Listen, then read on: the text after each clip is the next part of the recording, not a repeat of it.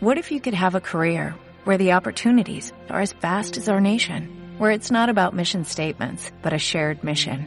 At U.S. Customs and Border Protection, we go beyond to protect more than borders, from ship to shore, air to ground, cities to local communities. CBP agents and officers are keeping people safe. Join U.S. Customs and Border Protection and go beyond for something far greater than yourself. Learn more at cbp.gov/careers. Lunes a viernes, entre las 5 y las 8, a tu bola, con Edu Pisa, aquí, en Onda Aragonesa.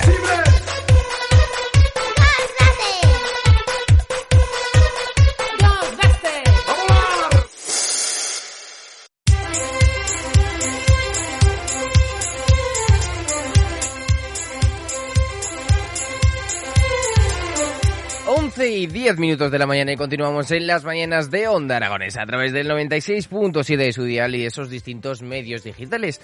Y el fin de semana pasado, el del 10, 11 y 12 de junio, se celebró en Montañana la decimocuarta Feria de los Vinos de Aragón. Para eso volvemos a invitar a la excelentísima Cristina Vargas. Muy buenos días. Hola, muy buenos días. Bueno, cuéntanos, ¿qué tal fue? Pues bien, dentro de cabe, con el tiempo que yo creo que en junio, en estos primeros días de piscinas, nunca ha hecho tanto calor, mm. o por lo menos que recordemos, eh, tormentas también nos ha ocasionado alguna y desbarajuste de última hora, pero bien, a pesar de todo, la gente con muchas ganas, muchos, mucha participación y nosotros muy contentos. ¿Cómo está el tiempo, eh? Nunca sabes lo que te vas a esperar. No hay primaveras, lo, lo, que has dicho antes, no hay primavera. Exactamente, hemos pasado de veranos, inviernos, veranos y la primavera pronto las chaquetas cazadoras vaqueras no van a hacer falta. Bueno, pero eso no ha impedido que se celebre esta decimocuarta feria de los vinos de Aragón. ¿Qué, qué sensaciones os ha dejado? Pues bien, nos ha dejado sobre todo la gente ya pensando para el año que viene, mm. eh, para volver a intentar hacer cosas que se puedan mejorar, que siempre hay cosas que podamos hacer mejor y con muchas ganas otra vez. Claro, ahí está el proceso de aprendizaje, esas cosas que, que estáis pensando que, que, podéis implementar. ¿Qué habéis pensado así en pequeños rasgos? Pues este año, eh, como os comenté... Porque el tiempo no se puede cambiar. Yo creo que es, que es una de las cosas que y el tiempo no, nunca podremos saber cuál es. Se intentará en un principio volver a hacer en abril, que mm. es el tiempo perfecto, como nos han comunicado las bodegas y para todos, porque en abril siempre te puede llover algo, pero mm. tenemos carpas para ello, pero bueno, el calor que ha hecho junio es difícil que se realice en abril. Pero sí que, por ejemplo, este año ya os comenté que nuevo hemos puesto las mesas en el exterior, mesas mm. con bancos, y la verdad es que ha sido un éxito. Eh, la gente, pues se cogía, las personas que venían a la feria cogían las tapas de, de los restaurantes y el vino y salían fuera al exterior, que es lo que intentábamos conseguir debido al COVID, que mm. por lo menos intentar hacer la feria más en el exterior que en el interior. Y además más segura. No existe casi ahora mismo el COVID, no, no abarca los titulares, sigue existiendo, pero eh, hacer una feria segura. Exactamente, el COVID sigue estando ahí, eh, pero sí que hay que intentar por todos los medios pues que haya lo menos contagios posible e intentar hacerlo mejor. Cristina, ¿qué has aprendido esta decimocuarta Feria de los Vinos de Aragón? Pues que aún toca aprender muchísimo, sí, porque el tema del vino es un mundo.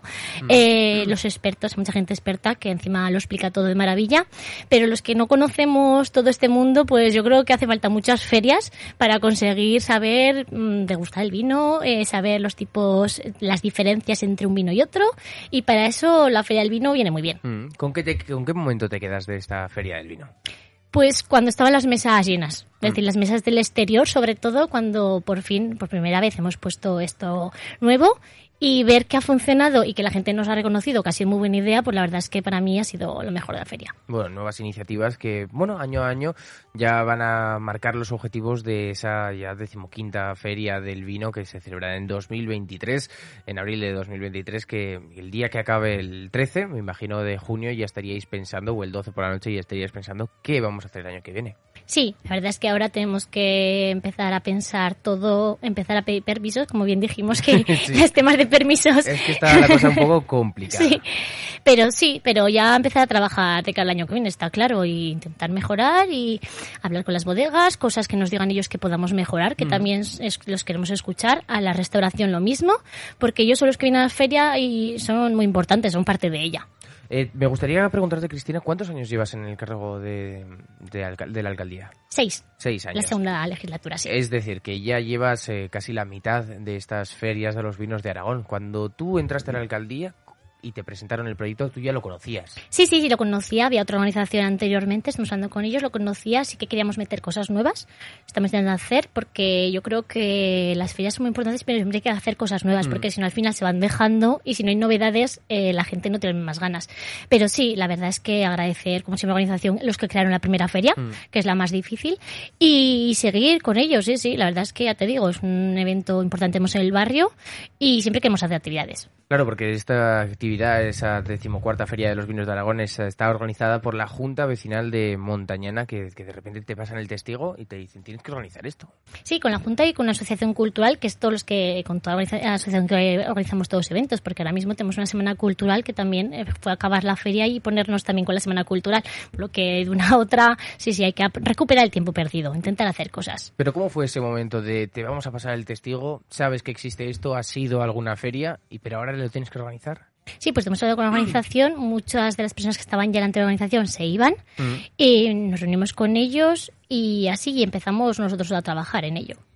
El 13 de marzo de 2020 tuvisteis que publicar que, que estaba suspendida. Si miras al pasado, ¿qué, qué sentimientos te evocan? La verdad es que habíamos preparado ya el cartel, habíamos preparado ya, ahora sí, teníamos preparado varias cosas, pero es que es lo que lo que había, lo que había que hacer, es Mm. que no quedaba otra, siempre hay que mirar la seguridad y siempre pensando en que pues la cogeríamos con más ganas, cosa que ha sido así. La verdad es que, que sí que hace falta que estos eventos vuelvan a realizarse, pero desde la Junta Vecinal de Montañana y de estos barrios rurales, ¿qué más vamos a tener próximamente? Pues empezamos hoy con la Semana Cultural del Barrio, siempre la hacemos que coincide con el 24 de junio, San Juan, y empezamos hoy con actos para todas las edades, para todos los grupos de mayores, pequeños, jóvenes.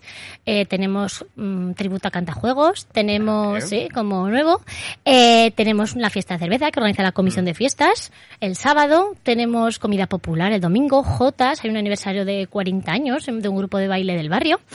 Eh, tenemos muchos actos y la fiesta de fin de curso del cole, que siempre hacemos coincidir. La verdad es que eh, lo hicimos a la par de la feria del vino, porque ya sabes que hay que pedir permisos, entonces estábamos con, con las dos complementando las dos actividades a la vez. Pedís los permisos todo de una y luego ya que lleguen. Exactamente. Madre mía, es que tiene que ser una locura. Sí, sí. ¿Cómo es el Em, puesto realmente? O sea, ¿cuál es el día a día de Cristina? Pues, a ver, ya hemos llegado a un punto eh, que algo no está funcionando. Yo, desde mi punto de vista, hay que cambiar muchas cosas, hay que hacer más fácil la vida de los alcaldes, pero de los vecinos también. Y cada vez estamos llegando a un punto de que es más complicado, de que no sabemos lo que nos van a pedir, dónde hay que pedir las cosas. No hay ninguna base que tenga que haber una ventana de decir esto así, así, así. Eh, antes de que continúes, me gustaría hacer un pequeño receso, que es que mm, mediante Instagram, redes sociales, eh, sí que se puede ver la vida de ciertos alcaldes, de mm, X personas, de, de ciertas personas eh, agenciadas a partidos políticos, que, que son todo eventos. Que no se pierden un evento, pero yo creo que, que la vida de un alcalde de un barrio rural o de, de un pueblo no es ir de eventos, es papeleo, papeleo, escuchar al pueblo. A ver, yo soy prima en trabajo social. Entonces, a mí lo de trabajo social yo lo llevo todos los días eh, en mi puesto de trabajo. Quiero decir, y a mí me encanta que vengan los mayores a contarme cosas. Es que los- el papeleo tenía que ser lo último que hiciéramos los alcaldes. Y menos mal que tenemos administrativos que nos ayudan, pero aún así es una locura el tener que dedicar tantísimo tiempo a una cosa que en realidad no es la que deberíamos. Porque ya te digo, lo importante es dar soluciones a los vecinos y estar con ellos. Y con tanto papeleo es prácticamente imposible.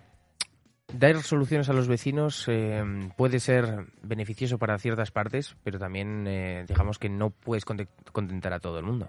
Claro, el problema es que muchas veces el- nosotros somos intermediarios, los alcaldes de barrios rurales. Entonces, muchas veces, por desgracia, el ayuntamiento es un muro que hay que traspasar. Hay que intentar saber cómo, porque si nosotros llamamos, por ejemplo, para limpieza pública a que limpien algo, pero llevemos y un aviso, otro aviso, y vemos tres, cuatro semanas que el vecino te lo ha pedido, que no le podemos decir nada, porque nosotros también estamos en ello.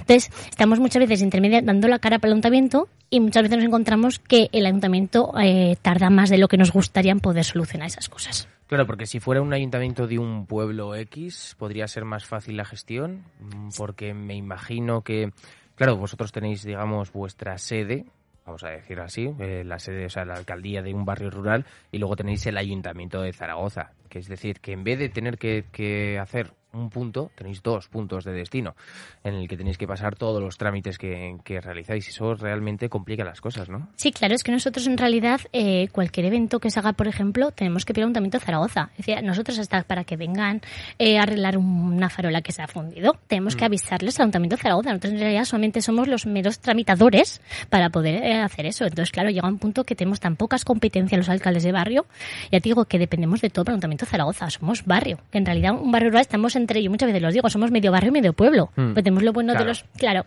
pero lo malo de tener que depender de todo el Ayuntamiento de Zaragoza. ¿Le, ¿Tiene alguna ventaja el pertenecer al Ayuntamiento de Zaragoza, por así decirlo? Aparte de, o sea, de la inconveniencia de, ese trámite que tiene que pasar por dos fases. Sí, claro, a ver, ventajas eh, tiene también, por ejemplo, el tener transporte público, que depende del Ayuntamiento, el tema de las brigadas de limpieza, todo, claro, todas las brigadas dependemos de Zaragoza. Entonces, esos costes no es como un pueblo que sí que tiene que hacerlos ellos mismos. Esas ventajas sí, pero también eh, yo creo que se podría mejorar, intenta, porque muchas veces nos consideramos como vecinos de tercera. Yo mm. muchas veces lo digo, los alcaldes, porque yo viví en Nazur mucho tiempo y me comparan, pero claro, nosotros tenemos media hora, por ejemplo, para el transporte, para el bus, para poder, estamos a 6 kilómetros de Zaragoza y tenemos que esperar media hora, entonces hay que mejorar muchas cosas de los barrios rurales para intentar equipararnos un poco más a los distritos o a los barrios de Zaragoza. Ayer eh, volvía yo del monasterio de Piedra, una de las paradas del autobús era en eh, La Muela, y había gente que se quedó abajo. Eso no debería de pasar.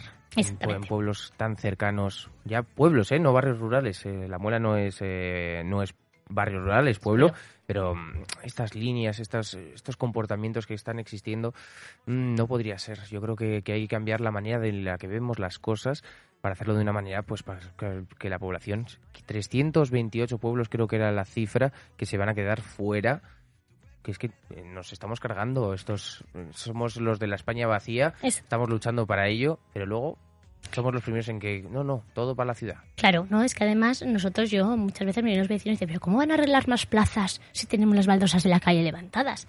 A un punto que dice, sí, está muy bien que arreglen plazas, a Plaza Santa Gracia, a Plaza Hostia, claro que hay que arreglar plazas, pero hay que ver cosas más prioritarias, mm. porque igual una plaza puede seguir estando así, pero una calle con baldosas levantadas no tiene, puede provocar un accidente y puede ser mucho más peligroso. Cristina, tú me imagino que te metiste a alcaldesa del barrio rural de Montañana para cambiar las cosas. Exactamente. ¿Cómo has visto, o sea, si ves una mirada de todas las entresijos de conocer el sistema de por dentro de, claro, nadie te da un manual para ser alcaldesa? A ver, yo lo que he intentado siempre, y de hecho es intentar ayudar todo lo que está en mi mano, lo hago. Que si tengo que ayudar en el colegio como sea, ayuda al colegio, meter el consejo escolar, intento estar con ellos. Todo lo que depende de mí, yo lo pongo por montañana mm. porque soy la primera que veo que hay muchas necesidades que cubrir y que necesitamos ayuda para, con el convenio de PZ que nos manda dinero para obras grandes, hay muchas cosas que un también tendría que poner mucho más dinero para los barrios rurales y para intentar parecernos más mm. a los distritos.